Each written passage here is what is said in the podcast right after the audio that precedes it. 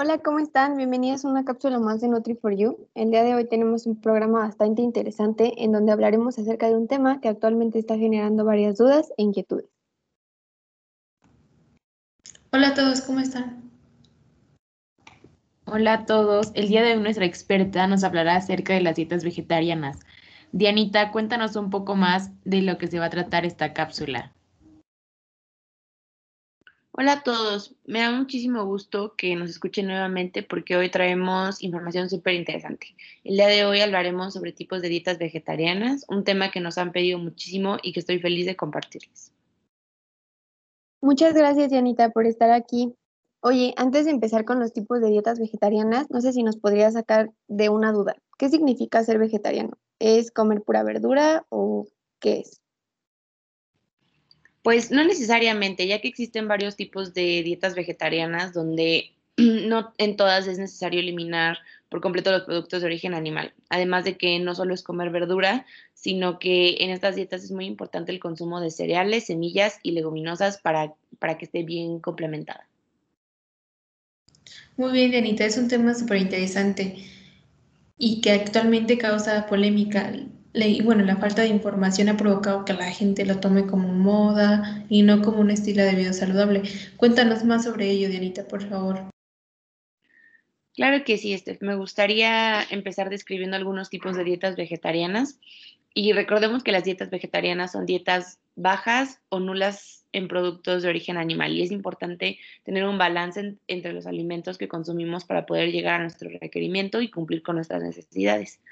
Pero bueno, existen diferentes variantes en las dietas vegetarianas, como lo son la semi-vegetariana, que está permitido todo tipo de frutas, verduras, cereales, leguminosas y semillas. Y también se permiten en cantidades menores pollo, pescado, lácteos y huevo. En esta dieta ah, se excluye totalmente la carne de res y de cerdo. Los lacto-vegetarianos, donde solo está permitido los lácteos y el huevo, aparte de las frutas, las verduras, los cereales, las leguminosas y las semillas. Ah, las lacto-vegetarianas solamente se permiten la leche y los lácteos, eh, aparte de, todo lo demás, de todas las verduras y las frutas. Y las vegetarianas completas o veganas, donde solo están permitidas las frutas, verduras, cereales, leguminosas y semillas. Aquí sí excluimos cualquier tipo de alimento de origen animal. Wow, Dianita, está súper interesante. Al parecer existe un tipo de dieta para cada uno de nuestros gustos y nuestras necesidades. Sí, al parecer eh, son muchas variantes de las cuales podemos elegir y este tema ha sido eh, muy hablado últimamente, ¿no creen? Sí, este tipo de dieta se ha hecho muy popular en los últimos años, ya que también está relacionado con una dieta sustentable. Pero simplemente es importante acudir con un nutriólogo si es que deseamos empezar a incluir una dieta o sea, si es que deseamos empezar o incluir una dieta vegetariana a nuestro estilo de vida, ya que no comemos las cantidades necesarias o no tenemos una dieta suficiente y equilibrada, así no vamos a llegar a nuestros requerimientos y esto podría comenzar a ser perjudicial para nuestra salud. Pero bueno, tocaremos un poco más de este tema a profundidad en nuestra siguiente cápsula. Concuerdo contigo, Denita, es necesario acudir con un profesional para que tengamos una dieta adecuada y que no tengamos deficiencias nutricionales. Esta semana nos hicieron saber todas sus dudas acerca de este tema a través de nuestra página de Instagram. Y bueno, la primera pregunta que nos hacen es, ¿es cierto que si llego a, un régimen alimenticio vegetariano, necesito suplementarme? Y la respuesta es sí, en especial la vitamina B12, ya que dicha vitamina es deficiente en los alimentos de origen vegetal y está presente en los alimentos de origen animal como la carne, pescado, pollo, leche y derivados. Entonces sí sería necesario suplementar de vitamina B12. Aquí otro, otro seguidor nos pregunta si las dietas vegetarianas ayudan en el rendimiento deportivo. Y bueno, en distintos estudios que se realizaron en 2016, se afirmó que desde el punto de vista nutricional, pues las dietas vegetarianas aportan todos los nutrientes necesarios para tener un buen rendimiento en deportes de fuerza.